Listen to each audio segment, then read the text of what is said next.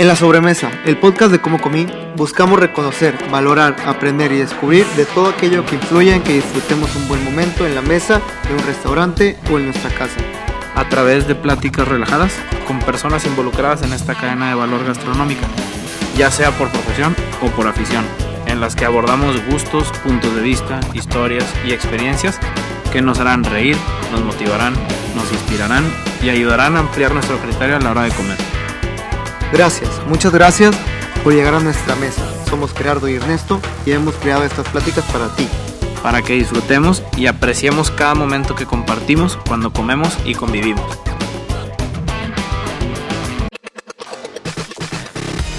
Bienvenidos al episodio número 8 de La Sobremesa.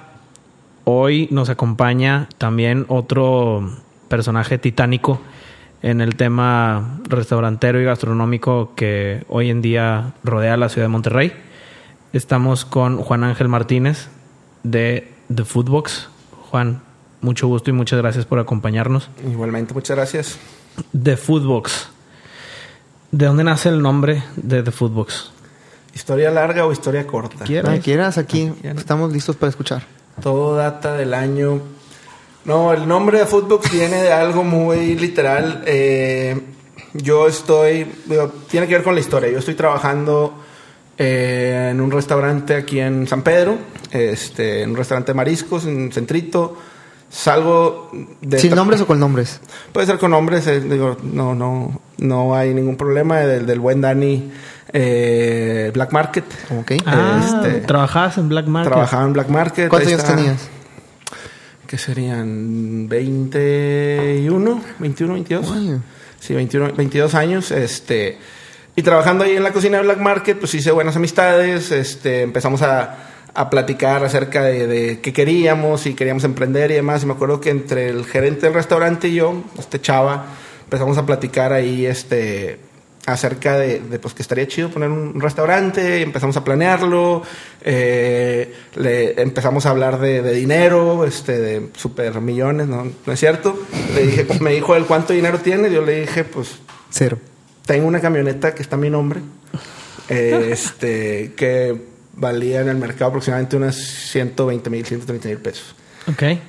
Y él me dijo, pues yo también... Una Ranger. Yo también estaba Una pensando algo Ranger, así. eso sí. No, no, no, Unas era- taquitas. Era una lobo, pero ya estaba, este, Ya estaba Golpeada por la vida. ya está un poco un poquito golpeada por la vida y, y él me dijo pues a mí también un tío me debe 130 mil pesos este entonces eh, pues vamos a darle no sé qué pensábamos hacer con 260 mil pesos la idea era algo así como rentar un terreno en Cumbres era la idea original Ok. eh, poner un carrito, eh, sillas, mesas de Coca-Cola y armar un concepto medio urbano que está inspirado en Chicago, en una calle que se llama Maxwell Street, que está llena de hot dogs y comfort food, este, muy como de, de después del antro y cosas así. Eso tú lo habías visto en un viaje que habías hecho. Él lo había visto en Ah, un viaje, ah, eh, me lo propuso, lo revisé, lo investigamos, este, yo dije, pues órale va, suena interesante, renunciamos, este, renunciamos como todos unos campeones. Ok. A Con todo, la esto, frente en alto. a todo esto, tú estudiaste cocina. Sí, yo, yo, yo soy chef, este, yo, Ah, ok. Muy bien. yo ya. estudié astronomía, sí, eso tal vez, pues me estoy yendo ahí un poquito adelante, igual y ahorita regresamos, pero en cuanto al No, nombre, básicamente. yo me, me, me salgo de ahí, empezamos a hacer el plan y en el proceso de eh, pues empezarle a meter números y pues yo vendí la camioneta, este, la vendí rápido. Eh, pues ¿En ya, qué te movías? Ya no, no había Uber en aquel entonces ni nada. No, pues Taxi verde. eh, sí, en, en- en como, como Dios me diera a entender. Este, pero pues estuvo padre porque ya empezamos a planear, a ver el- un poquito el menú, qué íbamos a hacer, ver locales. Fuimos, la, verdad- la verdad es que no fue mucho tiempo, fuimos una o dos ocasiones a ver locales, a ver terrenos más bien. Este, y recuerdo que llegó un punto en donde este cuate ya no me contestaba el teléfono. Se me empezó como que a sordear. Y yo dije, ay, caray, pues, ¿qué, qué hice? ¿O qué pasó? ¿Qué onda? Y, y ya después como de dos semanas me dijo, "Oye, ¿sabes qué? Este, tuve un tema personal y no puedo, no puedo emprender ahorita, no puedo tener riesgos, prefiero tener un sueldo fijo, entonces pues me echo para atrás. Ok. Entonces pues si con 260 mil pesos no hacías mucho, con 130 no hacías nada. Y sin camioneta. Y sin Sin camioneta. camioneta. Regresé, regresé, a Black Market y le dije a Dani, dijo mi mamá que siempre no, estoy arrepentido, este, vuelvo. Vuelvo, pero arrepentido. Y, y, estando ahí duré como, yo creo como un mes, dos meses más, pero ya traía una cosquilla bien, bien fuerte por el tema de emprender, para empezar algo mío, este, por hacer algo más. Me gustaba lo que hacía, disfrutaba estar ahí en la cocina este, del Black eh, er, es una cocina chiquita, es una cocina de un equipo de personas, de tres, cuatro personas, al menos cuando en mi temporada ahorita ya creció un poquito más, pero pues era una cocina que te, tocaba hacer de todo, de todo, de todo, de todo, lo cual era padre este, eh, en, cuanto a buen aprendizaje, hasta diseñar el menú de gustación de esa noche y demás. Eh, y llegó un momento en donde dije, no, sabes qué, esto no es lo mío, me voy a salir. Y no tenía muy claro hacer qué. Lo único que tenía claro es que unos amigos me estaban invitando a un viaje a Atlanta a un congreso en el estadio de los, de los Falcons de, Atlanta que tenía que ver el congreso con algo como de, era un congreso de jóvenes que tenía que ver con un tema este pues de fe pero también de, de responsabilidad social de hacer algo eh, para la gente para la sociedad y demás y fue algo súper chido y súper inspirador que en el lunch break del congreso recuerdo que eh, en el lunch break empezaron a, a, poner en, las, en cada túnel de puertas una torre de cajas de comida. Este, y empezaron a repartir las cajitas de comida, 60 mil cajitas de comida, y eran de un restaurante americano, creo que se llama Jason's Deli. este, pues abrí la cajita y pues era un, algo muy básico, era un lonche, eh, pepinillo, agua, este, servilletas, etcétera pero para mí sí fue un momento como de eureka, de órale, no tengo lana para poner un restaurante, no tengo lana para rentar un local, no tengo lana para nómina, no tengo lana para una cocina profesional, pero pues mi mamá siempre me había puesto mucho gorro de por qué no hacía algo en la casa. Ella decía que la vecina enfrente vendía lasañas y que se estaba volviendo millonaria vendiendo lasañas. la historia. entonces. Clásica. Entonces, ¿por qué tú no vendes lasañas aquí o haces algo? tú que estudiaste gastronomía, mijito, porque vendes lasañas. Exactamente. Yo decía, jamás en la vida quiero, o sea, yo me quiero salir de mi casa, no estar en mi casa. Pero para mí ese momento fue, pues, le voy a tomar la, la palabra de mamá y voy a vender comida a domicilio, buena comida a domicilio en una caja, buena comida para juntas, para, eh, eh, para, para, reuniones familiares, reuniones sociales. Eh, y dije, pues tengo, tengo el talento, no tengo los recursos, pero para cocinar desde mi casa y hacer un buen empaque, hacer un branding y desde una caja. Y de ahí viene el nombre. De Food La caja de comida, sí, de Food Órale. Y el evento en Atlanta obviamente llenísimo. Llenísimo. O sea, las 60 mil personas estaban ahí, eran eran de eso. Sí. Órale. Y de ahí, pues te clavaste, regresaste. Regresé ya no con 130 mil pesos, me gasté una buena parte en el viaje. yo, creo que, eran como 105 110, este. Y aparte de eso, vendí mis pedales de guitarra. A mí me, apasiona mucho el tema de la música. Este, vendí mis pedales de guitarra, vendí mi guitarra, eh, vendí mi, mi, Xbox, vendí todo lo que pudiera vender que tuviera que no fuera indispensable. En ningún momento tu familia te dijo, no, mijito, párale, aquí está, toma. Mm, no, no porque... ¿Cómo que aquí está, toma? Toma el dinero y como a muchos pasa, como a muchas familias les pasa de que no, yo te doy el dinero, pon tu restaurante, no te preocupes. Ah, no, no pues es que... No, no, no, ni de chiste, era, era mucho, mucho riesgo, este...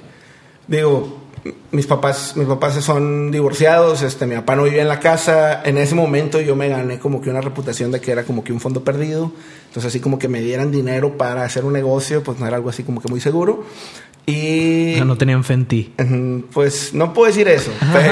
no, es que ponte a ver todo el... Era difícil creer en que pudieras hacer algo. Pudiera decir que por una temporada de la vida no tenía, sobre todo mi papá, no tenía fe en mí. Ok. Este... Ponte a ver todo el contexto. 21 años, todavía yo que no sabe mucha gente qué hacer con su vida, vendiendo todo, con una pasión de la cocina. Ahorita ya es como más real pero antes, en aquel entonces, bueno, no aquel entonces, pero unos años atrás, sí tener como que esa pasión sí era un poco cegadora. Sí, sí fue. Y la, realidad es que no tenía el tío Rico Macpato, mis papás no. No, ni siquiera tuve esa conversación. Este mi mamá, pues, mi mamá fue la que de alguna manera me puso a mi nombre de la camioneta hace tiempo, entonces, pues, ella ya había puesto, pues, su, su buena, su, gran semilla. y ya pues, la habías vendido. Sí, le, debo a mi mamá ese primer, esa primera aportación para el negocio, pues, fue, fue de ella. Entonces, yo, pues, ni, ni qué pedirle. Y como, como Dios me dio a entender, empecé a, a buscarle, a rascarle y con ese dinero hice el branding. Eh, saqué fotografías profesionales, saqué un video profesional, pedí prestado una cocina de una escuela, ahí hice pruebas, ahí hice la sesión de fotos, eh, comencé a construir todo el tema de la marca, eslogans, nombre, este, junto con mi novia, que ahorita es mi esposa, ahí un día... Ah, otra vez Ah, también. otra vez, sí. Otro, puro, puro No, vato. no, es que Es que, pues sí, Claro, sí, yo no digo detrás, pero junto con cada hombre hay una gran mujer, no detrás. como Obama. como vamos. Como Obama. claro. Sí, con su novia que ahora es su esposa. Sí. Puras historias así. De hecho, Muy su bien. ex está en una gasolinera, igual. que- Oye, y entonces fue donde te instalaste en la cocina de la escuela. En la cocina de la escuela para hacer pruebas, para Ajá. desarrollar el menú, para desarrollar el concepto. Un paréntesis, Eh, perdón. Fueron hamburguesas desde siempre, desde Era, el era principio. lo que iba a preguntar también, sí. ¿Fueron hamburguesas de siempre? No. Eh, la realidad es que en ese proceso de, de- de- de desarrollo del menú, yo digo, solo lo he contado varias veces, pero pues sí es un, es un punto clave dentro del desarrollo Claro. del concepto. Voy un día a casa de mi papá, estaba viendo mi hermana la televisión y estaba viendo una serie gringa que a mí en lo personal me fastidiaba mucho, que era How I Met Your Mother. Este, ¿Por qué te fastidia, güey? no sé, como que no le agarraba el chiste, no le agarraba el humor. Luego ya después como que me convenció. Pero Buenísimo, sí.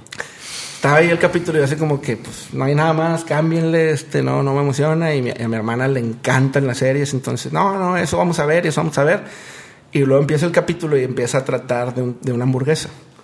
Ok. Entonces yo dije, ah, bueno, me, me callé y me puse a verlo y se trataba de que este cuate, Marshall, llegaba a Nueva York, no conocían la ciudad. Ah, claro, ya, ya, sí, Yo no sé de qué hablan, continúa. se Probaba sal- la hamburguesa. se sale del sí. departamento el vato y, y llega a un burger joint este, bien sordeado, este, entra, pide una hamburguesa como cualquier día normal y, y describe un, prueba la hamburguesa y describe un orgasmo. Y, Sí. hace, y hace un speech que hasta ahorita el speech es parte de, de nuestro concepto y de nuestro branding. Ya, Eh, sí, y este cuate dice, es mucho más que una hamburguesa, es como Los Ángeles cantándote y ese pepinillo y, y es como si Dios estuviera hablando a través de la comida.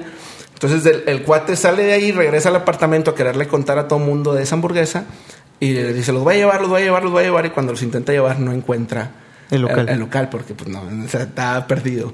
Fue como a 350 lugares diferentes y no, encon- no encontré el local. Este, entonces yo vi ese capítulo y dije, Y al final del capítulo lo encuentra y se sientan a comer y el vato está de que sí. sí, Eh, sí, no, en éxtasis, Sí, como sí. cuando Sí, llevas a alguien a un restaurante bueno y a todos les gusta, no, te sientes anfitrión completamente, te sientes Totalmente. campeón. Y de ahí fue de que, ah, pues Dije, en Monterrey no hay una hamburguesa que te haga sentir algo similar. O sea, en Monterrey no hay una hamburguesa que te haga sentir, al menos estas palabras, tengo que traer a mis amigos a probar esta hamburguesa. Esto, una hamburguesa diferente. Y- ¿Qué existía en aquel entonces de hamburguesas?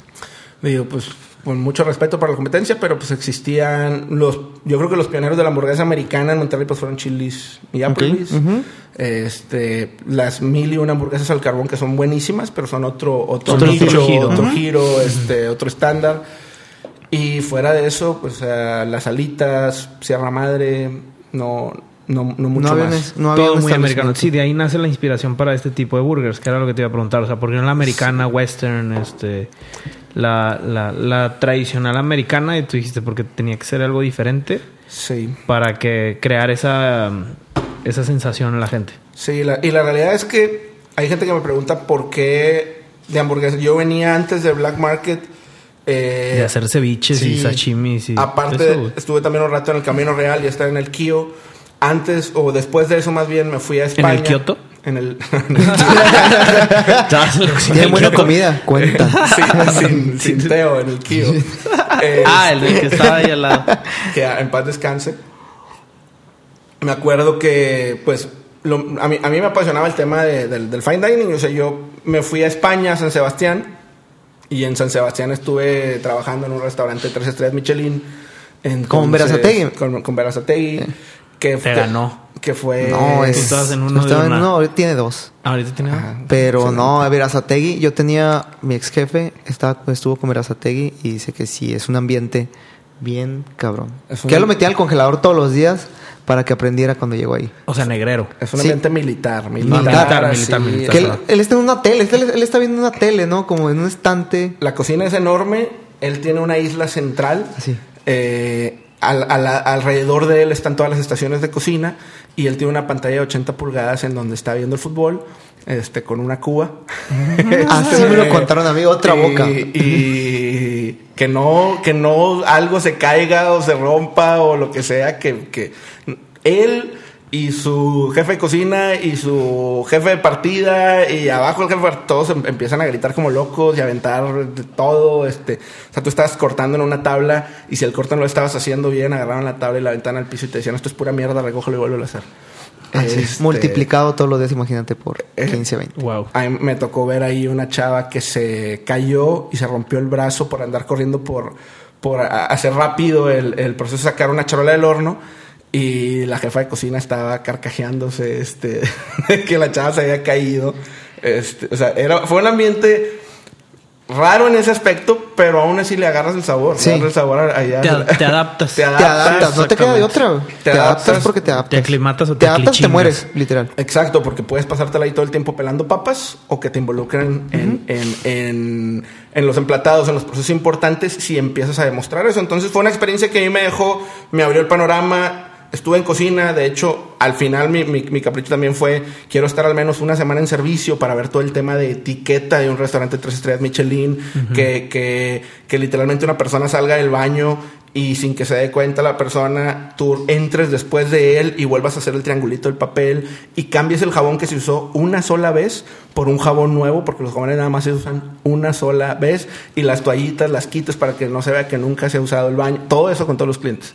Entonces, pues todo eso te abre el panorama de decir, órale, pues en Monterrey hay, hay área de oportunidad este, para, para esto, regresé. Y no tienes que hacer una estrella Michelin, lo puedes adaptar en cualquier tipo de Claro. restaurante. Exacto. Regresé a Monterrey, eh, regresé a, a- a pedir trabajo, eh, estando incluso todavía en Black Market, por ahí me hablaron de, de Pangea, estuve yendo a varias entrevistas, fui como a cuatro entrevistas para, un, para una posición que, que de alguna manera me ilusionaba, que era ser jefe de pruebas de Grupo Pangea.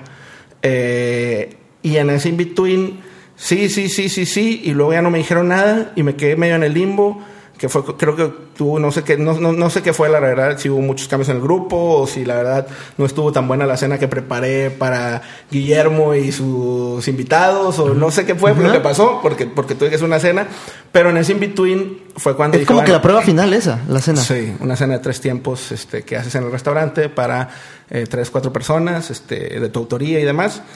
Y, y en ese meeting que me quedé medio en el limbo fue cuando, cuando eh, nació Footbooks. Cuando nació Footbooks y este. Y, y- Pues fue el destino. Sí, exactamente. No, no, no sabríamos qué es Foodbox ahorita, que es algo Ya. esencial de nuestras vidas. ¿Y trabajaste y dónde fue donde empezaste? ¿Dónde fue en donde empecé? Ajá. En. Oh, ya Foodbox como tal. Ah, ok, pues em- empieza en mi casa. Eh, este, empieza en mi casa, en el patio de mi casa. Este, literalmente había una palapita ahí, la cerré con tabla roca, este, la pinté, a mí me tocó, a mí me tocó pintarla, a mí me tocó ir por, por los equipos de fierro viejo ahí en Madero, este, eh, a comprar la plancha, una freidora malísima. O sea, no tenías un rational ni nada. No, no, no. no. la, la verdad que una, una freidora gacha que después la sustituí por una freidora de casa eléctrica, este, y ahí fue donde empezaron, o sea, nos publicamos en Facebook, ya abrimos, este, hicimos buenas fotografías, buen branding, y era cuando Facebook todavía estaba un poquito más Sí, vivo. más, deja tu vivo, eh, vivo y más accesible para poder sobresalir con poco presupuesto. Con contenido orgánico. Y con contenior orgánico y cosas por el estilo. Ok. Ahorita cada vez se ha vuelto más difícil, pero recuerdo que pues empezamos, ya abrimos y como por a- a- o- obra de magia empezó a sonar el teléfono. Empezó a sonar el teléfono y una, y dos, y tres, y cuatro. Es que- Tampoco no miles de llamadas, pero No. empezó a sonar el teléfono. ¿Qué tenías en el menú en ese entonces? La Lewis, Ok. nada más. Cuatro o cinco paninis. Tenía un panini de jamón serrano, que se llama el Valera, que en paz descanse. Tenía un panini de pechuga de pavo. Tenía un panini de rachera, que también ya no lo tenemos en el menú. Tenía la sopa de tomate, tenía la sopa de tortilla, tenía la ensalada de Luther, tenía la ensalada Agustín, tenía la ensalada Fini. Ah, estaba este, grande el menú, sí, era un menú estaba- bien elaborado. Está- con ensalada y todo. Estaba bien el menú. ¿Y quién se aventaba los envíos? Tenía burritos de... de- eh, los, bur- Los burritos. wow. Eh, lo- los burritos, para los conocedores, conocedores de Footbox, hay gente que todavía nos ponen en las encuestas que regresen los burritos. Es- estaban, estaban muy buenos. Eran, eran, eran. De hecho, fue, fue algo que un día vi un video de, de, de, este cadena de la leche Ajá. haciendo en un food truck burritos de camarón. Y yo dije, órale, pues, o sea, eso, eso suena chido. Tengo la, tengo la plancha, este, Lupita Villegas, no te acabes. Fui por las tortillas, que son mis tortillas favoritas de harina. Lupita Villegas. Lupita Villegas. ¿En? Una, una joya, este, patrimonio de la Sí. humanidad. Es- ¿En dónde Regiomontano. vivías? ¿En dónde vivías? hay varias sucursales. A la, a la, la más...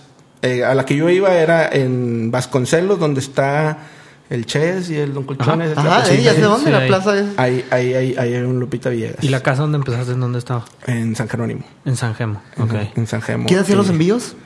Eh, había, en ese momento polulaban, antes de que existiera Rappi y Uber, polulaban los servicios de compro motos y contrato a 5 o 10 repartidores y les vendo servicios, les vendo entregas a los restaurantes. Te dan una como una guía de boletitos. Como Skydrop o algo así. Ajá. Ah, Eh, este, Y así nos manejábamos. Este, estos cuates nos cobraban 15, 20 pesos el envío. Y entonces tú les llamabas, tengo un pedido, venían por él y se lo llevaban. Pero eso era de San Jerónimo a San Jerónimo y a primero o segundo sector de Cumbres. La verdad es que empezaron a llamar de Valle y de Valle y de Valle y más de Valle y más de San Pedro. Y entonces pues yo dije, órale, pues yo me los llevo. Y me acuerdo, un amigo ya me estaba ayudando ahí en la cocina, Fede. Mi hermana me está ayudando en el teléfono. Este, y había momentos en donde yo hacía la hamburguesa junto con Fede y demás, y échamela y me la llevaba en el carro, tres pedidos, dos pedidos, cuatro pedidos, en el tráfico. eh, era Todos los días abrían. Era- todo- de lunes a sábado. Ah. De lunes a sábado. Era la Lewis, ¿verdad? Era la Lewis. Brisket de res orgánico, libre pastoreo y puerco. Eso es, es una hamburguesa característica por ser un poquito como rojita, Ok. Ajá. por eh, las especies con las que está eh, sazonada y marinada. Y tiene una cebolla en tempura de cerveza. Este, ahí fue donde involucramos el tema del chipotle mayo, la sriracha mayo, el Ah, queso es igual desde el principio la Lewis. La Lewis es igual desde el principio, sí. Órale. Sí, la Lewis es, es igual desde el principio. Oye, ¿y lunes a sábado de, en qué horario? ¿Sabes? Eh, estábamos de una de la tarde a 11 de la noche entre semana, igual que ahorita. Y bueno, ahorita abrimos a las 12. Eh, y estábamos de una de la tarde a 12 de la noche en fin de semana. Este, ahorita estamos de 12 a 11 y de 12 a, a 12. Y, te empezó a llamar la gente. Y yo, yo a- me despertaba en la mañana a las 8, 7 y media, 8 de la mañana. No me despertaba, a las 7, 8 y media de la mañana me tenía que ir a hacer las compras. este, ahí no había proveedores grandes, ni mucho menos. Entonces era ir a, que sea, X mercado, de Costco, este, ajá, Han cambiado todo completamente. y, y, pues traerte las cosas, este, hacer los preps en la mañana, o sea, la llegada o la, la apertura de la cocina a las 9 de la mañana, este, y, es, y era a las 12, ahí sí yo solo, pues me tenía que aventar el cepillado, el wash, este, ta, ta, ta, ta. ¿Cuánto duraste ahí? Poquito, la realidad es que fueron tres meses, cuatro meses, este, Tres meses y te fuiste a Tanara. en donde si hubo puntos de quiebre que te pidieran cinco, no muchos, que te pidieran cinco, seis, siete pedidos a la misma hora a Valle, en tu carro, en el tráfico de los colegios. No, este, llegar. Ya, ya me estresé. ya me estresé, güey. Ya, me estresé, no. que- ir en el carro, este, que el cliente marcándole una hora y media, una hora, una hora veinte, una hora La cuarenta temperatura de la comida. de- entregar alimento y hubo muchas experiencias de que mugrero y este y, y que pa- una hora y media y cómo la vamos a hacer me acuerdo también hubo una en donde está lloviendo y, y fue era una tienda de ropa que está en calzada que, que hasta la fecha le digo a mi esposa nunca vuelves a comprar ropa en esa tienda este, porque está haciendo un aguacerazo de miedo y yo llego con la comida bien contento y me dijeron salte salte salte salte, salte, tú, tú no entras aquí este ¿Cómo? ¿Pero por qué? y, y ahí, ahí deja la comida afuera y que no sé qué, este. eh, pero pues, eran esas experiencias de repartidor, este, que, que, que la verdad es que cada día empezaron a hacer, a hacer más difícil el hecho de que pues fuera un tiempo de entrada correcto y, y el servicio y demás, que dije, ¿sabes que Esto no va a jalar. La gente llamaba y preguntaba, ¿dónde están? ¿Dónde están? Quiero ir a comer Quiero ahí. ir. Es que me gustaron un chorro y es que si son franquicia americana, es que la marca y que guar, guar, cuántos sucursales tienen. Y nosotros decíamos, no, es, es una sucursal secreta, no podemos decir dónde estamos. Este, pues eso, no, eso no genera confianza tampoco. Ahora, ahora es al revés, güey. O sea, hoy en día es al revés. Hoy en día es uh, mándame. O sea, mándame. Sí, ahorita todo el mundo quiere que llegue a su casa todo. Está, está empezando, y bueno, todavía en Estados Unidos también se usa mucho que son las cocinas. O sea, que ni siquiera tienen front. Y en una cocina abren restaurantes virtuales. O sea, abren cuatro o cinco restaurantes en Rappi en Uber Eats. Y pues sabrá Dios. Digo, no, no sé cómo, no, no sé cómo no sé si sea una fórmula exitosa, pero de que están existiendo, están existiendo. Sí, Lo ah. que hoy en día sería al revés, o sea, de que te pedían una ubicación. Física Totalmente. Así nacimos nosotros. Como eso, como Dark Kitchen. Te, te, te preguntaba, eh, tres meses y de ahí te fuiste, o sea, durante esos tres meses, sí decías, a la madre, mm, desesperado. Sí, fueron tres meses De ya, Dulce voy a dejarla. Dulce amar. dulce amargos porque había venta, porque está padre. eh, Pero al mismo tiempo, mucha- pero al mismo tiempo dices, esto no es escalable. Yo, yo de alguna manera eso siempre sí lo tuve muy claro, el que Footbox yo quería y yo veía que, que era algo más grande que eso, entonces dije, pues siguiente paso y, dije, me tengo que mover, me tengo que mover, San Pedro es lo- en donde me están más pidiendo ahorita en este momento, me tengo que ir a Valle, empecé a buscar las rentas, periódico, internet, estaban carísimas. Para, eh, para mí en ese momento eran estratosféricas, este... Imposible. 15 mil imposible. pesos era algo que Sí, decías, que- ¿cómo le voy a No, hacer, güey? no, ahorita Claro. es 10 veces eso. Sí, eran 15, 18, 20, 21, Ajá. 18, 23, 26, 28, 30. Yo decía, no, jamás. Y de repente pues me topo en, eh, con una publicación de un local de 10 mil pesos la renta en Tanará, en el segundo piso. Voy a verlo, este, súper chiquito, 55, 50 metros cuadrados. Este, Yo sí me acuerdo, yo sí fui a ese. eh, cabían en, en el dis- diseño que hicimos que la cocina era diminuta era de voy atrás voy abajo voy arriba voy encima este y Tres, tres mesas, ¿no? cabían cuatro mesas adentro y dos mesas afuera que no cabían afuera que estaban en un pasillo en donde o Claro. pasaba el mesero o, O comías. o- o comías, este La gente que iba pasando por ahí. Era el segundo piso de Tanará. el segundo Sí. piso de Tanará. Y de ahí siempre se me quedó muy grabada una experiencia. Porque estando en mi casa, una- un conocido nos dice, oye, este, vamos a... Te conse- te- les conseguimos, te conseguí que, que, que lleven comida a la presentación del uniforme de los rayados. Está bien, este... era Un chavo que tenía contactos y demás, este...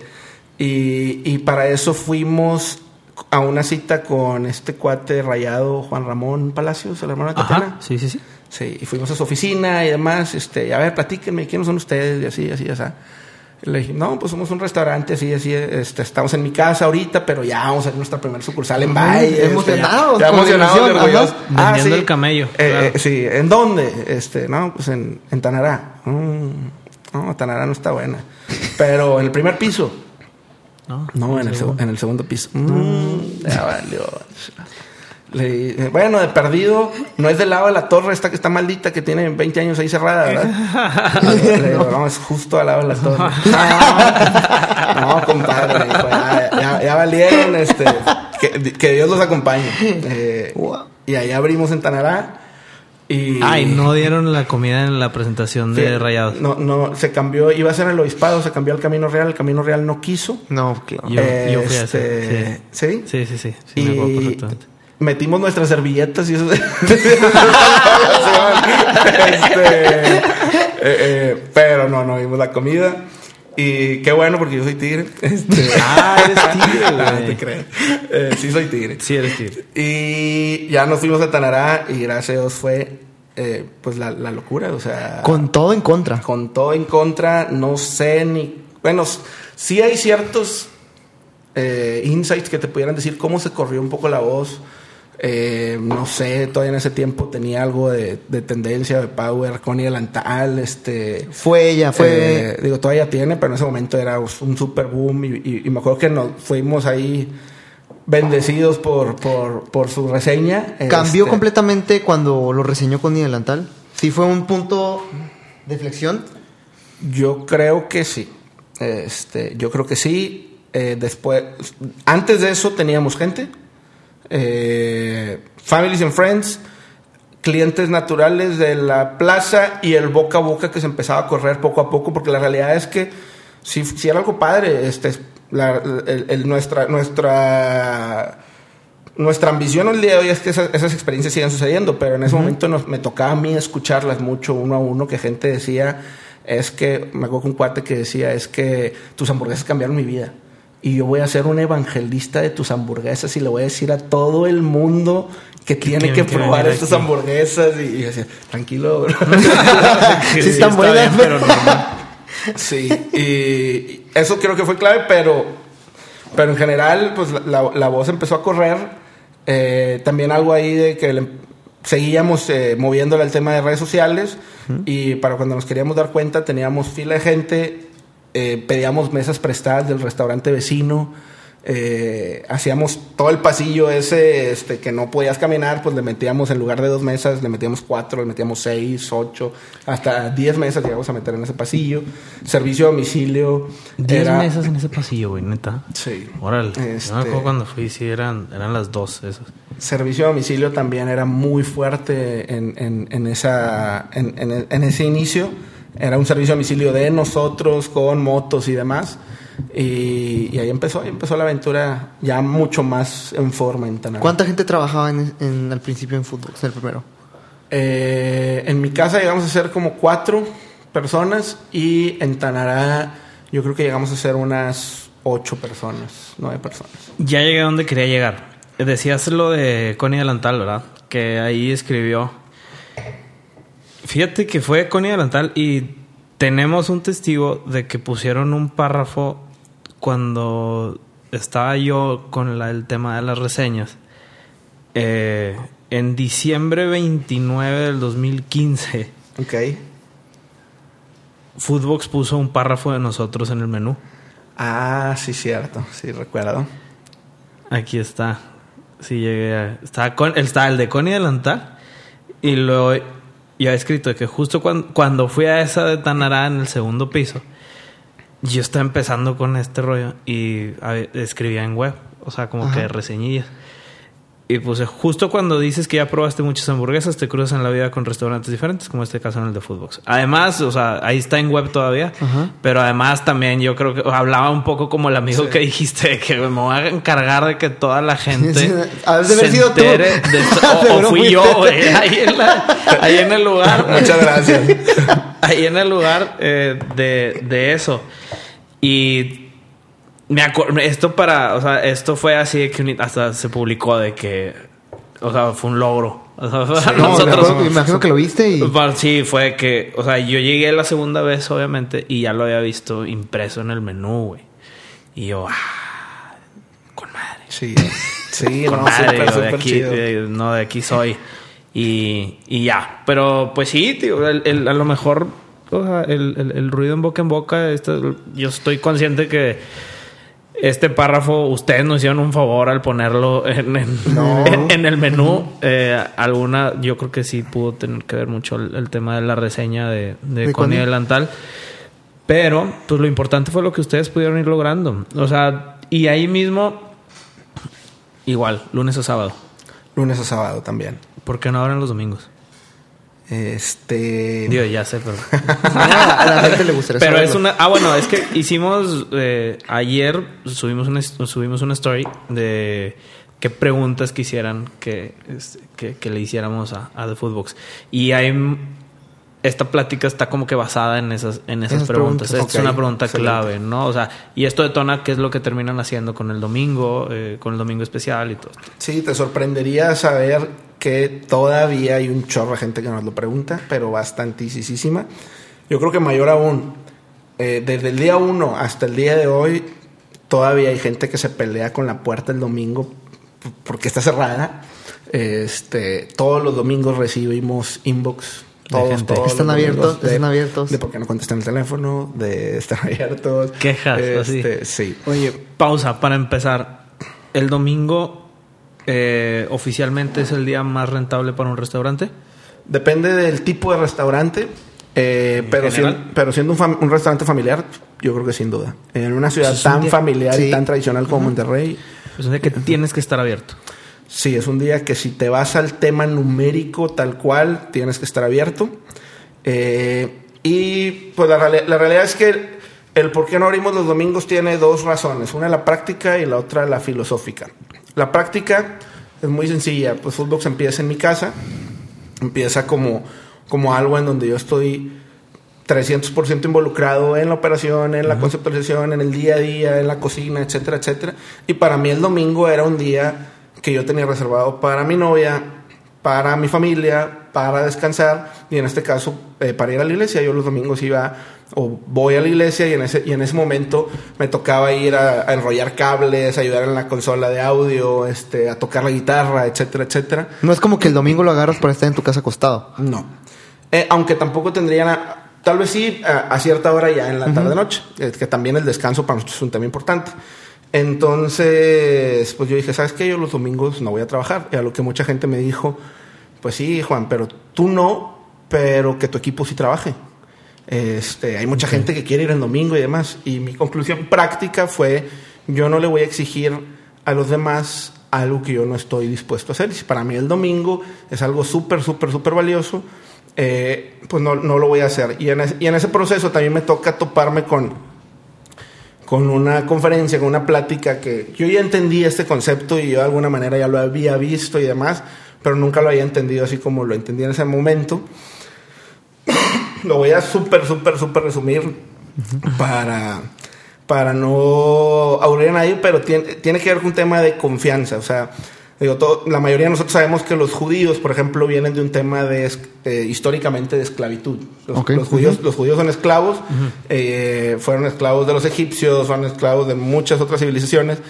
Y hay un punto en la historia, tal vez algunos de nosotros vimos la película este, del Éxodo y demás, hay un punto de, de la historia en donde los judíos salen de Egipto, dejan de ser esclavos y, y pues imagínate, estos cuates están acostumbrados a si no trabajas no comes. ¿Ok? Estos cuates están acostumbrados a no hay refrigerador, no hay congelador. Y de pronto, en esta dinámica, creas o no, que se respeta si no crees, pero en esta dinámica, alguien les dice: Dios dice que un día de la semana no pueden trabajar. Está prohibido trabajar. Entonces la raza dice: Ay, caray, pues si no trabajo, No voy a comer. no como. Porque, porque era la ganadería, la agricultura, su trabajo. Era, su trabajo tenía que ver 100% directo con la comida. Y no, pues qué vamos a hacer y qué vamos a hacer y qué vamos a hacer. Y pues se ponen todos inquietos y no, yo quiero trabajar. Imagínate, pues es gente que quiere trabajar en domingo porque le da miedo morirse. Y el tema aquí tenía que ver con un confía. Confía, confía que yo te voy a proveer, confía que vas a estar bien, que seis días confiando son mejores que siete días con miedo. Entonces, en Footbox nosotros adoptamos esa filosofía de decir seis días con la ayuda de Dios son, siete, son mejores que siete días eh, desconfiando. No tanto porque "Ah, es que no pueden, es que se los prohíben. No, no, es un tema de, de que, de que alguien nos los prohíba. O, digo, el que me conozca sabe que soy la persona. O sea, una persona 100% normal, que me gusta el fútbol, que me gusta el rock, que, que, que no, no, no, o sea, mucha gente dice, no, es por religión. La realidad es que si algo me define poco es esa palabra, pero es un tema de confianza y ha sido retador y ha sido algo que a veces, aquí sí me vulnerabilizo, a veces sí le dudas y dices, y si... Y si nada y más si- uno. Y a lo Este, mejor dijiste, ¿y si abrimos un domingo? Y ajá. Sí, que, ¿Y qué que, pasó? que- que y eso, abres un domingo. que eso nació después en donde, en donde digo, bueno, ¿qué pasaría si sí abrimos un domingo, pero hacemos un twist completamente eh, drástico de decir, lo vamos a hacer para ayudar a los demás? Este, y qué pasaría si abrimos un domingo y todas las ganancias generadas de ese domingo las donamos a distintas organizaciones de beneficencia y hacemos una mega campaña y nos servía para dos cosas. Número uno, para comunicarle a la gente que cerramos los domingos, que mucha gente no sabe. Y número dos, para hacerlos parte un poco del por qué cerramos los domingos. Cerramos los domingos porque o sea, la realidad es que hoy por hoy, y esto es un tema con gente que nos pregunta, que inversionistas y demás, la realidad es que hoy por hoy para mí, y, y tal vez no creo que nadie se atreva a copiarlo, muy pocos, la verdad, muy pocos, pero para mí es una ventaja competitiva increíble. O sea, ya fuera de lo emocional, fe, Sí, místico, es una ventaja competitiva increíble porque estamos en una industria que depende 500% del workforce, que depende 500% de la gente. Somos una industria de servicio, de gente para la gente.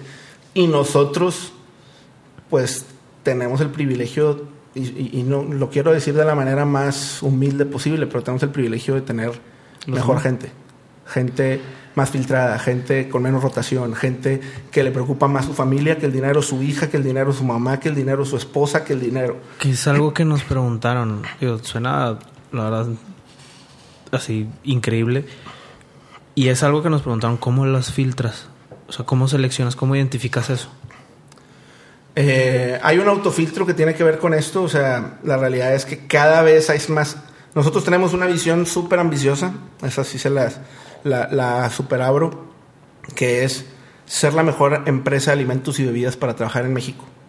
Es, Ok. es una onda tipo Apple, tipo eh, Netflix. Demasiado válida. Este, de yo quisiera trabajar ahí. Este, y, y- y nuestra, nuestro sueño, y damos pasitos y esperamos algún día pronto lograrlo, pero nuestro sueño es que en esta industria la gente diga, es que está chido trabajar en fútbol, quiero trabajar en fútbol.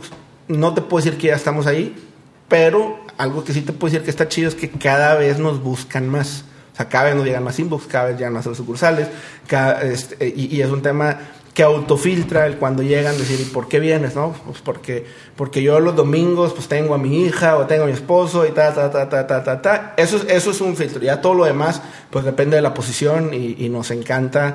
O sea, más allá de lo técnico, que sí es súper importante, todo el tema de, de cultura, de, de clic. Este, hacer clic con la persona. Sí. Personalmente, en todos los fútbols que he ido, he ido a Garzasada, he ido a Tanará y he ido a Valle Alto.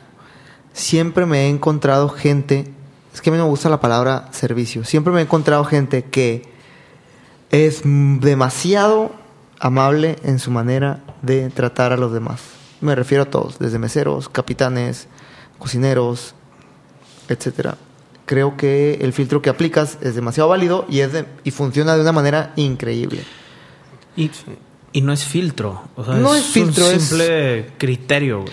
O sea, Va más allá de ser Una, es una vibra, un Sí, gut, sí, un sí, sí, sí. criterio. un sexto sentido. Es un sexto sentido. Es un filtro Y- que nosotros no ponemos.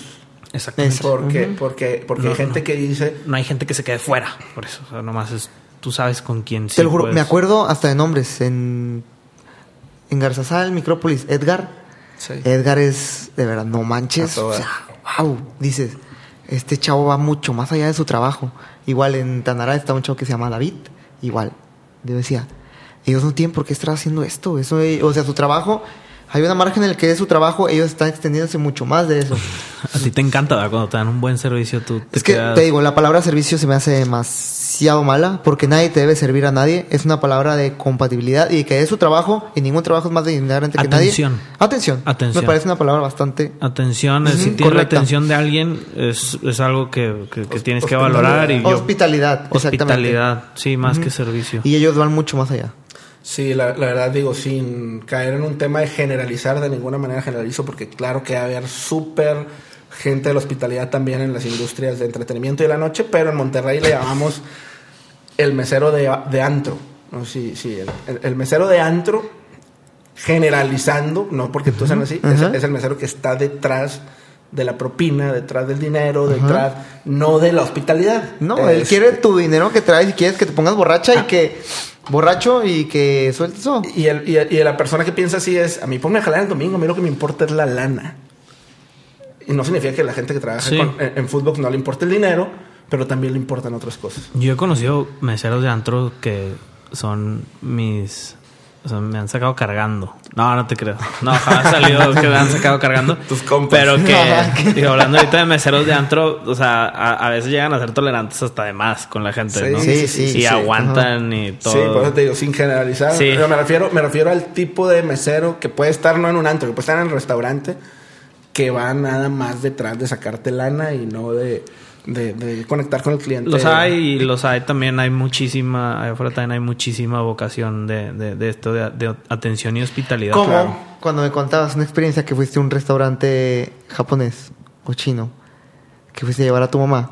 Ah, Échatela, sin mencionar nombres ahí sí. Hablando de sacar dinero. No, no voy a decir nombres, pero empezaba con. Nada. Día de las Madres. con Japo y terminar con NES. Día de las Madres, este, tenía... la, la realidad es que nunca había ido, o sea, mucha gente me hablaba de ese lugar, yo la verdad siempre lo había visto así como que no sé si ir. Bueno, fuimos, fuimos mi hermana, mi mamá y yo, y eh, el mesero nos recomendó, eh, nos recomendó... voy, a, empe- voy a sacar mi tablero de adivina quién. tu, tu personaje está en... No, pues, oye, ¿qué, qué quieren de comer? Este, está bien oscuro el lugar, entonces, pues, no, pues tráeme esto de tomar y esta entrada. Clic. y- Ya cayeron cuatro. ¿Qué, qué me recomiendas? Y el cuate, no, te recomiendo un super sashimi bien rico, este, atún, callo y no sé qué. Bueno, pues échanos el sashimi.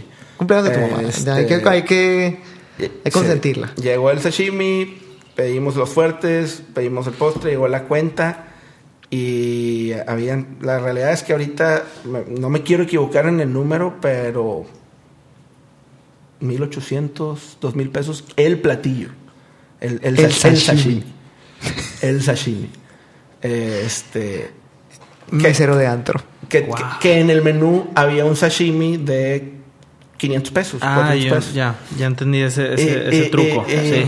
y- y fue, a ver, no, no, no, pero es que este sashimi que te traje, este, tenía atún, este, recién traído de Osaka, fresco en avión, este, pues sí, compadre, pero pues no, no. No me dijiste. No, me dijiste. no, o sea. Eso sucede mucho. ¿eh? Sí, eso me eso, refiero, es güey. normal. a Sí, eso- claro, no, eso sucede mucho y también me pasó este fin con unos amigos de conocer otra experiencia así, también de otro de un restaurante que igual no voy a mencionar, pero que igual ellos piden de la carta, traen un presupuesto, obviamente uno va, uno como uno, consumidor va con cuánto me va a gastar más o menos. Yo creo que es lo primero que nos preguntan Y- siempre. Y está, sí, claro, y está el, el, el- el rango, ¿no? Sobre el cual puede oscilar eso. También dices, pues, no, no, no necesariamente nada más eso, pero, pero no de que si voy con la idea de gastarme dos mil pesos, me voy a gastar seis mil o cuatro porque o pasa. cuatro y medio, el doble, ¿no? Pues eso ya le hicieron lo mismo. O sea, ay, quiero el ribeye no sé qué, que está en la carta, ¿no? Ah, no, sí. Y, y al mismo tiempo el, el mesero le dice, oiga, pero pues tenemos este, es un corte muy parecido, es el mismo gramaje, es, la verdad es que viene, viene, viene casi igual. Este, yo se lo recomendaría, pues, sabe mejor. Ah, es el mismo gramaje, ¿eh? o sea, no va a ser ¿Qué entiendes tú? el mismo gramaje, pues, el mismo precio. Ajá. Ah, pues está bien. Igual no sé si fue arriba, no, no, Sí, sí, sí. no te voy a decir que fue otro, eh, no fue filete, o sea, lo que sí me dijo, no fue filete, o sea, fue casi casi lo mismo. No fue en el mismo Y lugar. que- ah, no, no fue en el mismo lugar, definitivamente no, este fue de carne. Eh, pero regresan, digo, va, comen y está bien fea esa sensación, güey, de que No, te llega la horrible, cuenta está- y de dos mil pesos que, o sea, Se de te baja la 800, sangre, de güey. 600, 800 pesos que costaba el corte, de repente el corte 1800 o 2000, Sí. algo así. Y fue que, güey, ¿Qué onda? ¿por qué no me dices? Sí, no. ¿Por qué no me dices? Mesero de antro. güey. Y hablando del menú, varias de las preguntas que nos hacían, voy a entrar en materia de menú. Sí. Eh, muchas de las preguntas que nos hicieron para ustedes era el era sobre la innovación en platillos. O sea, cómo sus hamburguesas son innovadoras. Buen O sea, tema, sí. sí, son innovadoras. ¿Cómo una? Eh, ¿Cómo le puse?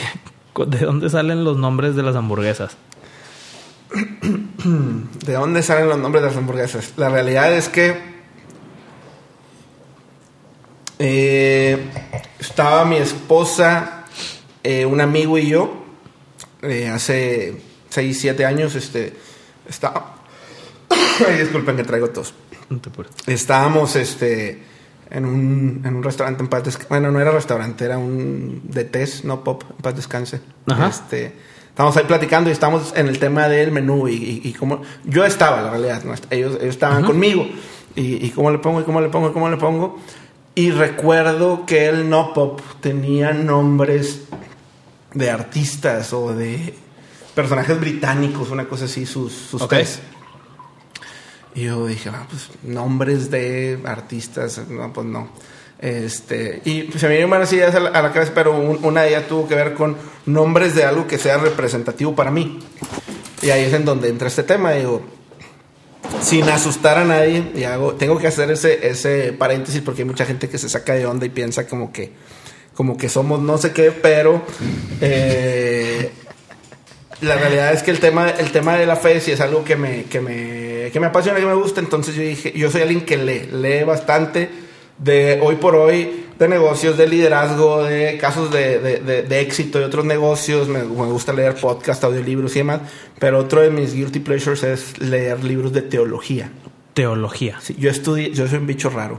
Yo, estu- yo estudié, yo estudié teología en una universidad de Estados Unidos a distancia por internet. Te grabaste Órale. y todo. No me gradué. Footbox me lo impidió. qué, qué bueno. Sí. pero, pero es un tema que me apasiona. Y los, los nombres de las hamburguesas son predicadores o teólogos famosos. De la religión eh, católica, cristiana, protestante, de, de- de varias corrientes. Órale. Sí. Qué interesante. De ahí, de ahí nace, es algo que yo creo, o sea, todo el mundo piensa que King James, aquí voy a, jugador LeBron. James. aquí me voy a aventar ese, ese ro- robar la alegría de mucha, todo el mundo piensa que, que King James es LeBron. Es LeBron James. que hablando de la King James, es la que ganó, ¿no? La King James ha ganado varios Pero, premios. ¿qué ganó? O sea, ¿qué, qué ha ganado y dónde? Eh, la King James nace en un Burger Fest que organizaron en Boca Palma. Este, en donde me acuerdo que pues, fueron varios restaurantes, la realidad es que no tan hamburgueseros, pero fue, fue el Gran Cru, fue el Xbox Café, este, fue... Fueron restaurantes bien puestos. Fue el Hábitat, fue el Trust, este, fueron varios, varios restaurantes, no me acuerdo toda la lista, pero pues probablemente nosotros éramos el, el ticket price más bajo. Eh, y ahí pues se me ocurrió ir con una receta nueva, fuimos con la King James y la King James... ¿Lo habías probado ya antes? ¿Ya le ibas a sacar el menú o jamás? No, no, no, no, no, la hicimos para ese evento. Y, y pues eh, llevó comentarios buenísimos, ganó la mejor hamburguesa del evento y de ahí la incluimos en el menú. Después de eso hubo otro evento organizado por otros cuates eh, allá, que también era un Burger Fest. El otro no se llamaba Burger Fest, el otro se llamaba no sé qué Burgers. Eh, Burgers creo que se llamaba. Y en ¿No la- sé cuánto desde? ¿Como tres años? Como tres años yo creo. Güey, ya me suena cuál era. Y luego después llevamos la King James a otro evento. Ahora sí con restaurantes más de, de- de- de nuestro nicho, de hamburguesas específicamente. Probablemente los, los, los que más lo ubica la gente en la ciudad. Y volvimos a ganar primer lugar Con King James. con King James. Y luego volvimos a ir a otro evento y quedamos en segundo lugar. Este, Y ya estaba en el menú de Footbox. y ya está en el menú de Footbox y ha sido la sensación.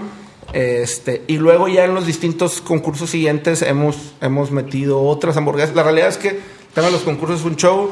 Nos ha faltado tiempo, hemos estado tan metidos en el tema de estandarizar, mejorar, crecer. Ahorita, por ejemplo, decían, la gente reconoce un buen servicio, la, la mayoría de la gente, la mayoría de las veces, pero la realidad es que no siempre ha sido así.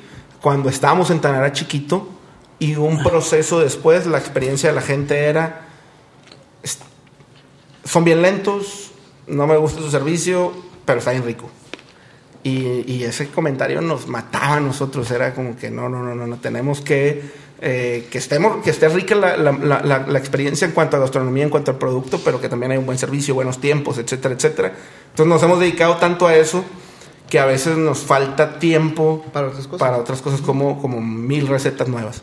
Y el tema, algo que sí, que sí he estado reflexionando mucho mientras me baño, yo, yo mientras me baño es cuando más pienso. Ok. Yo creo que varios. este- ahí tienes la conversación de todo lo que le voy a decir cuando la vea.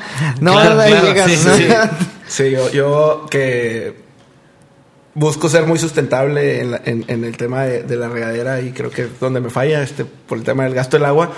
Pero estaba muy- reflexionando mucho en el tema de que tienes one shot, o sea, de que hoy por hoy este, hay, hay muchísima gente que está llegando a tu restaurante, que está llegando a tu sucursal, que está teniendo una experiencia y te va a evaluar por esa única y primera. Por ejemplo, ahorita que hablamos de, de la reseña que ustedes hicieron, o el word of mouth de otras personas, o la reseña de Connie Delantal, se alinearon los planetas y gracias a Dios en ese momento todo salió bien.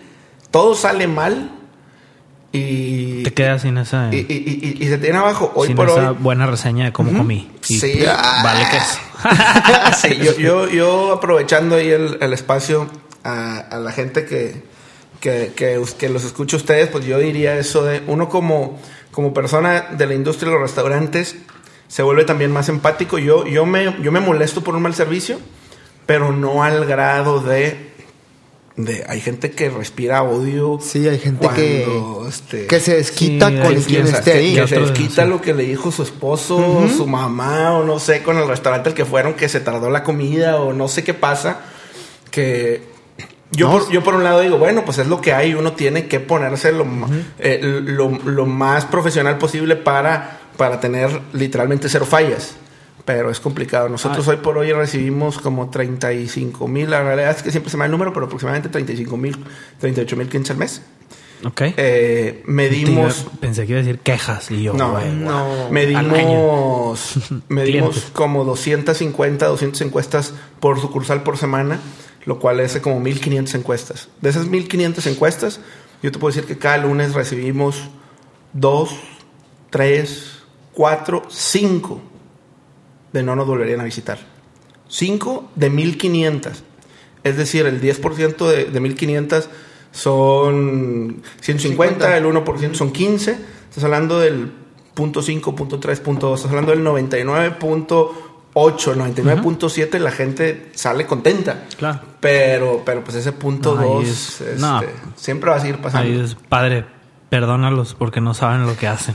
una, una chava, una chava nos escribe esta semana pasada y hago, y hago también el comentario, los, los inbox en Footbox los contesta mi esposa, o yo, o Mario, nuestro gerente de operaciones. Ok. Este, el 90% de los inbox. Y una chava nos pone, no, este... eh, ustedes engañan a la gente y, y la pu- es pura publicidad y que no sé qué, me fue mal con mi ensalada y, y yo me voy a encargar de hacerle decir a todo el mundo que me robaron y que están engañando y estafando a la gente. Caray, Ah, ¿Qué le ha pasado? Con su ensalada, aparte, güey. Y, sí fue- y sí fue un error, a- eso sí lo admito. Fue, fue una, una mala operación de una sucursal en la noche que sirvió la ensalada muy pobre porque ya se querían ir o cosas por el estilo. Que claro que lo abordamos y sí, pero, pero, o sea, la gente Pero hay piensa- maneras. no, no, no, y no se trata de eso, y no es personal con el tema y es en general. eh, a veces, y a todos nos puede pasar, pensamos que el restaurante es tan bueno o tan malo por una sola comida.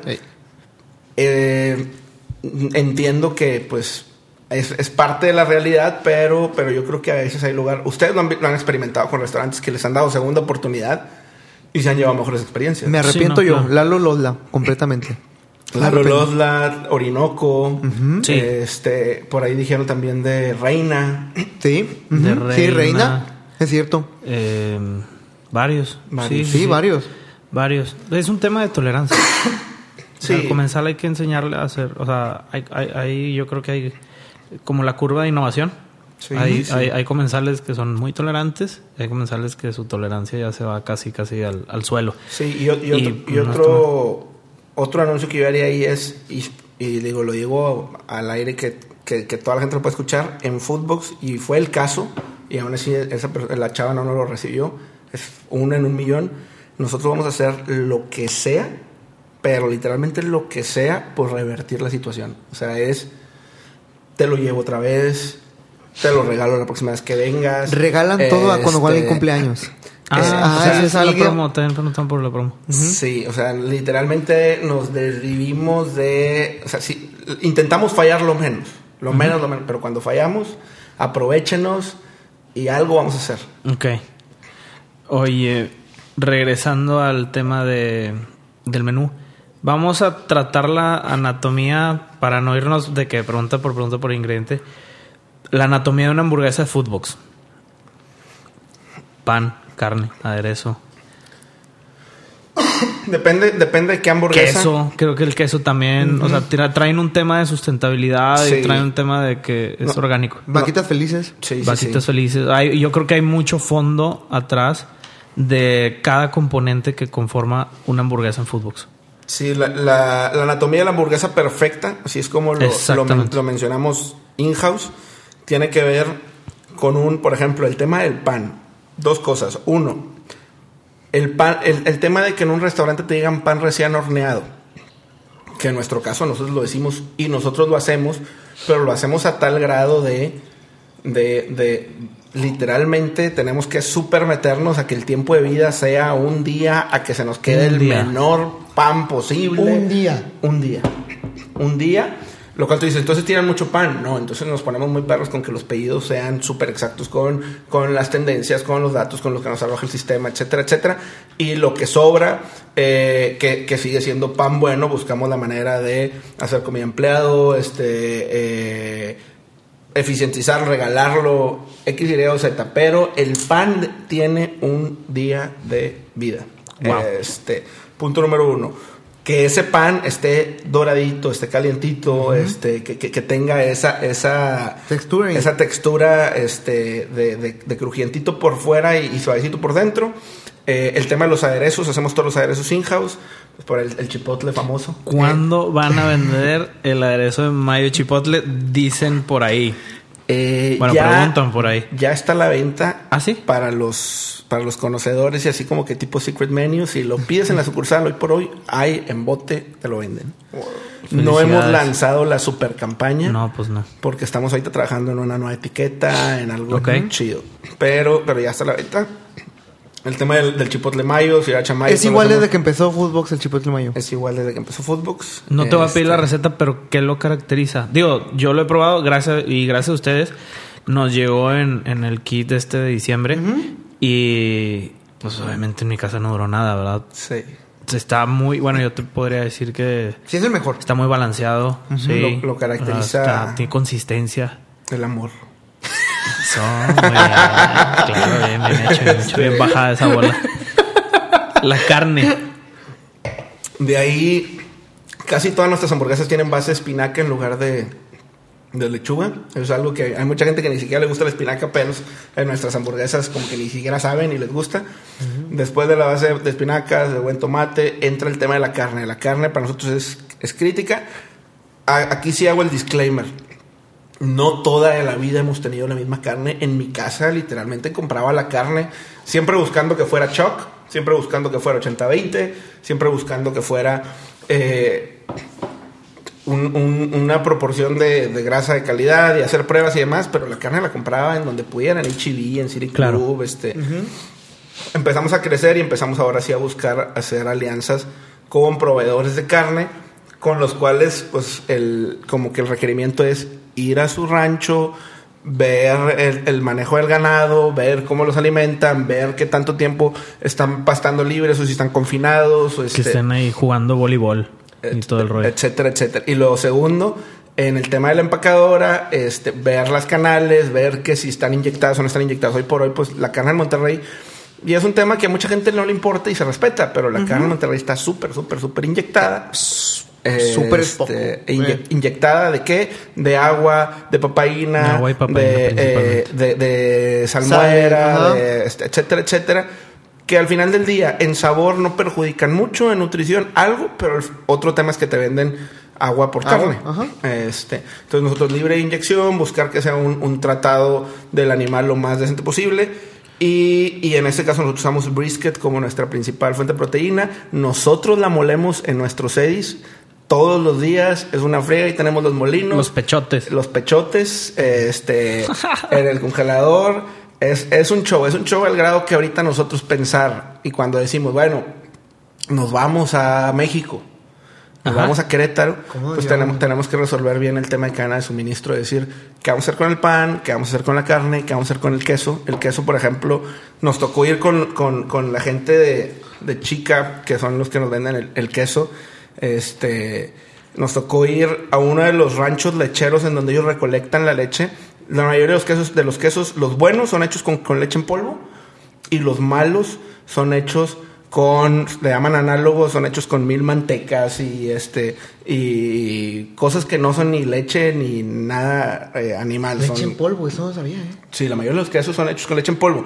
Los quesos más buenos son hechos con, leche 100% natural, de vaca o de cabra. Y en este caso, pues a nosotros nos, tocó conocer el proceso y nos decía esta gente de, Chic, nos decía, nosotros si dejamos de usar leche, eh, leche natural y empezamos a usar leche en polvo, dejamos sin trabajo como a 60 ranchos lecheros de la región citrícola que nosotros les recolectamos cada semana leche para procesar en la planta que tienen ahí en Apodaca. Ent- Entonces, pues es algo súper súper artesanal. Este, eh, el, Wow. tema, el tema del queso. Wow, eh. O sea, el panela que compro en el super Lala es, es de los que no es de polvo. Ah, al final del día es leche, pero, pero Es leche todo lo que les güey. sobra del suero de leche. Ellos se dedican a la leche principalmente. A la leche. Sí. La otra vez me Sí. estaban platicando todo eso. Sí, sí, Ok. sí. Regresando al tema de lo que decías de Querétaro, Puebla, eh, era otra de las preguntas que también nos hicieron. Si está pensada expa- eh, expansión, no por ahorita Mañana, pasado, o algo así, pero ¿tú crees que el modelo de fútbol es un modelo escalable a, ni- a- a nivel pues sí, Nacional. digo, está en tu misión. Sí. eh, nosotros tenemos una frase que es better before bigger. Este, ser mejores antes que no estar casados con crecer por crecer. De hecho, crecer por crecer es cancerígeno, o sea, es algo es un Lo hemos visto en con- varias empresas aquí en Monterrey. Sí.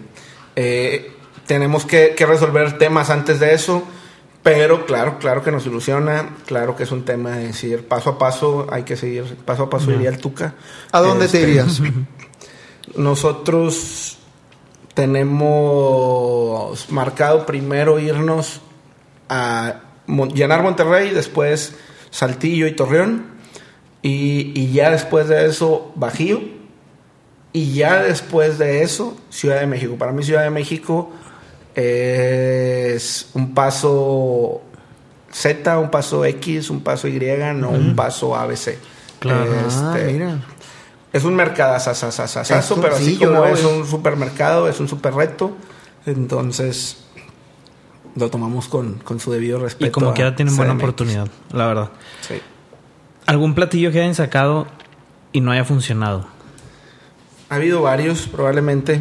Eh, de hecho, traigo pendiente un encerrón este, de pruebas para desarrollo de un nuevo menú. Ok. Eh, Nosotros y- lo probamos con gusto, ¿eh? A mí no, sí. Sí. eh, lo siento. No, todo el mundo me dice, pero a mí me gusta encerrarme y, y- fallar a gusto. Ok. Este, fallar y acertar a gusto. Y la verdad que no, no, he, no he podido darme la oportunidad, pero por ejemplo el Philly Cheese, que a mí me gusta, a mí me encanta el Philly Cheese que tenemos hoy por hoy. Creo que, que a la gente hubo ahí cosas que le podemos quitar, cambiar y, y lo vamos a reevaluar. Este, ¿qué otro producto probablemente no haya funcionado? Yo le decía a Gerardo, los desayunos. Ah, los ah, los desayunos. A mí se me hacía una idea ganadora. Y creo que a mucha gente igual. Pero, Los desayunos son como, como terminaron como I'll be back. Este, ok. Sí, no, no están muertos, están en el cajón. Eh, la realidad, digo, no me quiero comprometer. ¿no?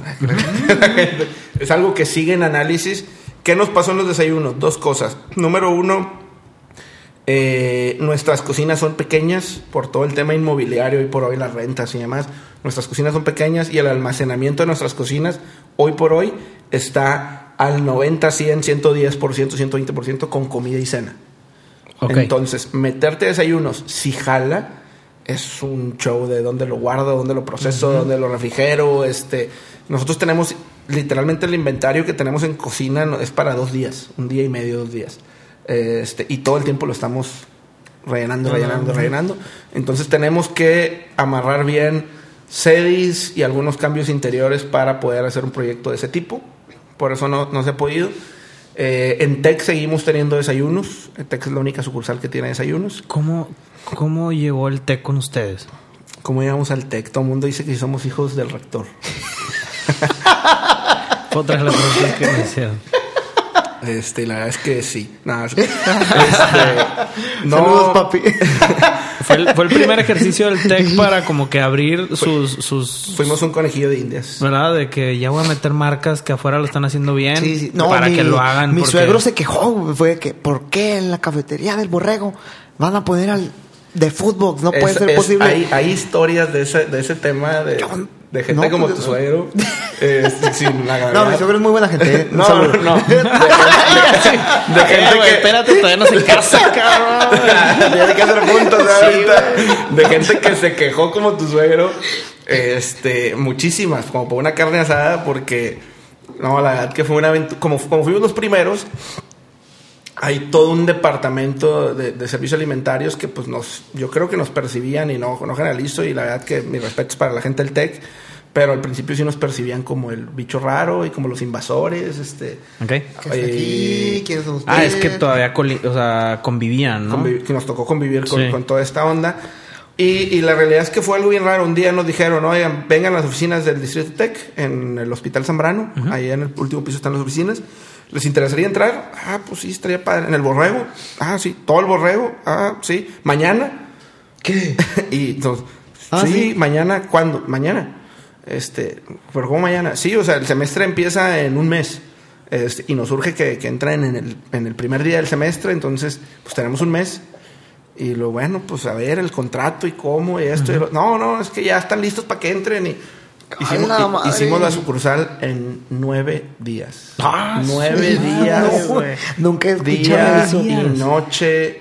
Eh, el último día, es, es true story ahí, el último día los albañiles tiraron la pala y se fueron. y, y nos no, o sea, Se hartaron, dijeron, "No, ya". Sí, no, era- eran horas extras, yo las extras, a pintarle nosotros ahí la barbita que Dijeron, ahí se ven. Ahí Este se fue mucha chinga. este, Órale. Sí, no, la verdad que el TEC ha sido un aprendizaje enorme. Es bien diferente a los otros sucursales. No hay meseros, es de hacer fila. Este, De que te vibre la... algo así. ¿Sí? ¿Cómo les va en el TEC? ¿Bien? Bastante gente, la verdad que, que bien. Te digo, al principio, el, el primer año, año y medio, no nos fue tan bien porque no le entendíamos a esa estructura de costos, a ese ticket promedio, a ese, a ese tipo de servicio. Este, eh, eh, era, nos, nos, nos sacó de la zona de confort, pero ahorita Creo que la más- gente tiene una idea equivocada del TEC. Creo que piensan que por estar en el TEC o una TEC, la gente va a pagar más. Son estudiantes con eh, flujo monetario, con un ticket promedio más alto, y yo lo veo que no es así. Yo Mm. que trabajo, mi trabajo normal es por ahí por el TEC.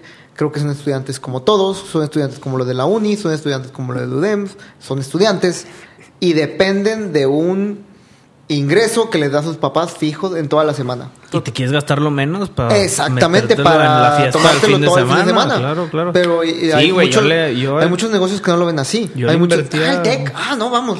Lo que es complicado ahí es que nos dicen, bueno, es que son estudiantes y nosotros lo entendemos, claro, no, no, también hemos estado ahí, bajan el precio, bajan el precio, bajan, no, o sea, No, no le ganaría el nada, pero perdiéndole. ¿Y no bajaste el tamaño de las burgers?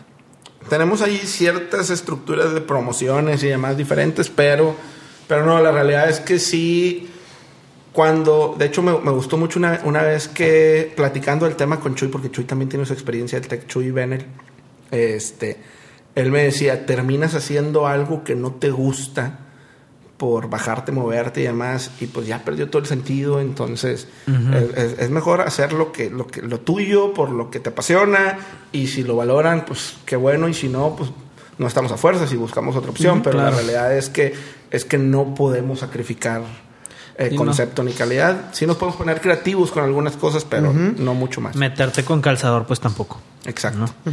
Hablando ya en el tema de las sucursales y bueno, el del TEC en general, el proceso para abrir una sucursal en cuanto a ubicación, hoy en día, ¿Cumbres ya abrieron? Cumbres, de Nos hecho, preguntaron también. algo simpático que nos ha pasado en las últimas dos aperturas es que eh, la gente se enoja cuando abrimos otra sucursal, se enoja mucho, nos reclama, si no es la que ellos querían que abriera. No, es que ya la gente tiene una relación Este, personal con fútbol. Crearon una relación interpersonal con la gente. Es algo padre. Abrimos San Jerónimo y la gente empezó. Empezó, no, este, ¿por qué no abrían San Nicolás? Y qué mal, y habían dicho que San Nicolás, y habían dicho que Cumbres, ¿por qué abrían San Jerónimo? Ellos tienen Es cerquita como si fueras un novio este, engañado. y- y- es sí, traición total. sí, sí, y abrimos ahora, abrimos ahora San Nicolás, y la gente, no, Cumbres, habían dicho que ya tocaba Cumbres, este.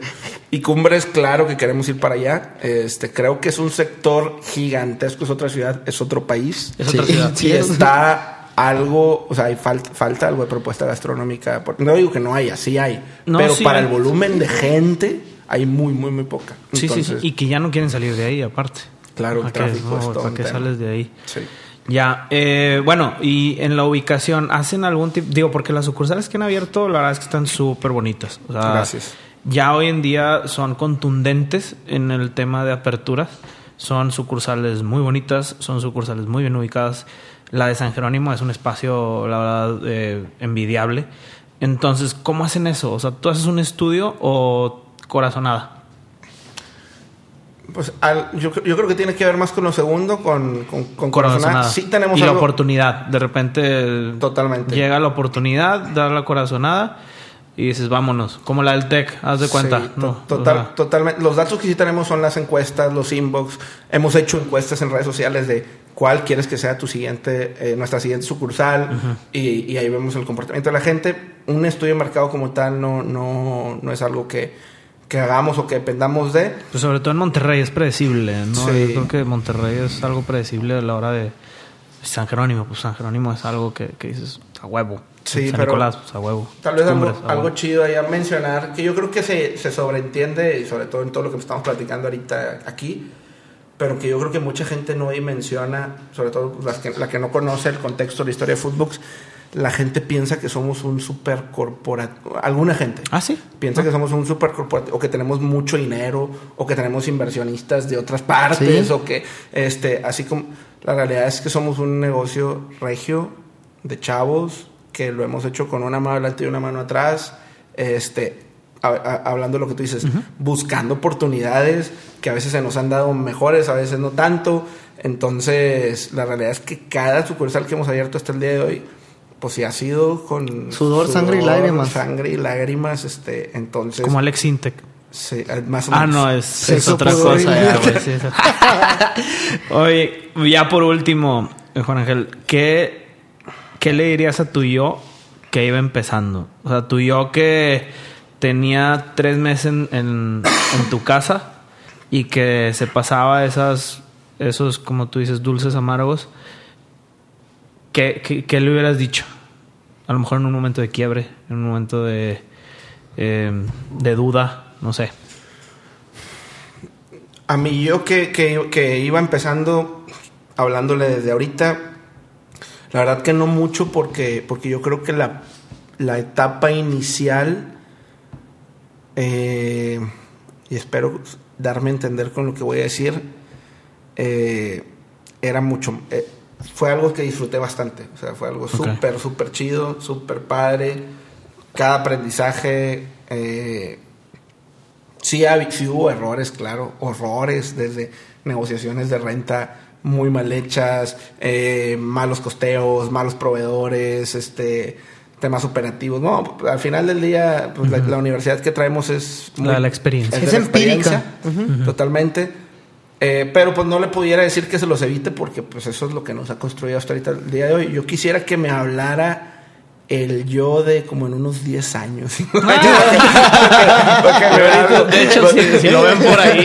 para que me dé algo de ánimo porque ahorita está digo no me puedo quejar pero pero sí, sí han sido yo creo estos últimos dos años súper súper tensos súper súper tensos de eh, yo siempre la, la verdad es algo súper chido que de repente nos invitan al TEC o al UDEM o al UR este, A dar pláticas de todo. A dar pláticas. Es que, ¿verdad? Footbox es una historia. Yo la veo como una historia de éxito. Y mucha gente la ve así. Ojalá. Claro. Esperemos que siga en, en más años, o sea, para adelante. Pero yo siempre les digo que se ocupa para el tema de, de- de- de- de ser emprendedor, se necesita mucho estómago. Estómago en el aspecto de. Hay un chorro de días que dices en qué rayos me metí. Este, entre más creces, entre más profesionalizas, es, es un tema más tensionante, más estresante. involu- o sea, al, fi- al final del día, o sea, lo, lo que eran pesos ahora son ya muchos, muchos más pesos. En cuanto a gastos, nómina, responsabilidades, control de calidad, equipo, este, exigencias, la gente espera más de ti y tú pues no te puedes quedar atrás. Entonces, O más gente espera al mismo nivel. ¿Me explico? Sí.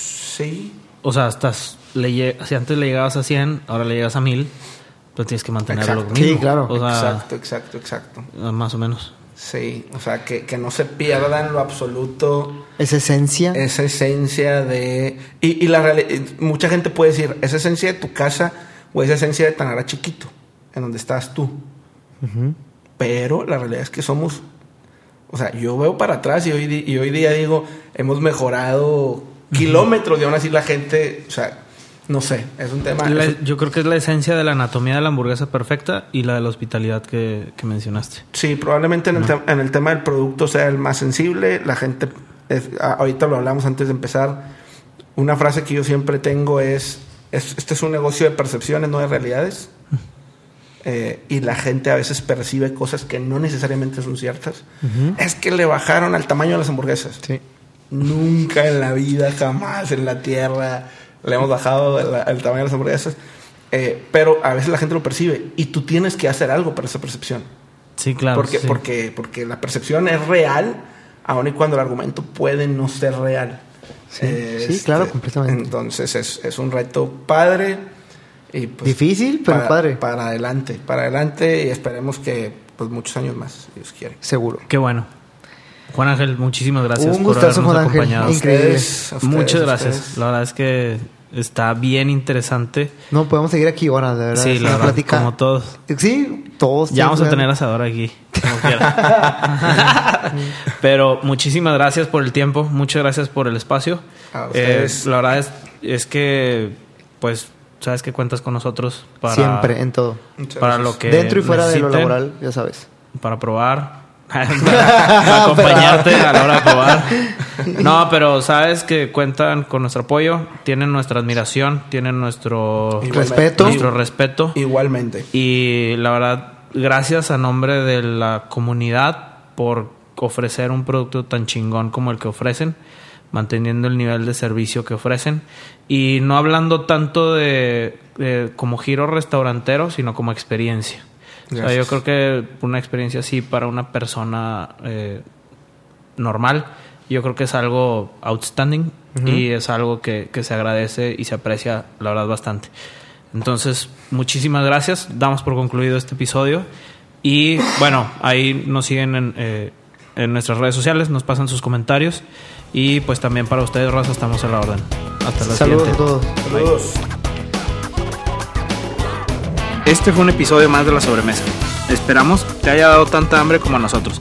Únete a la conversación siguiéndonos en nuestro Instagram como guion y mándanos todos tus comentarios. Hasta el próximo episodio.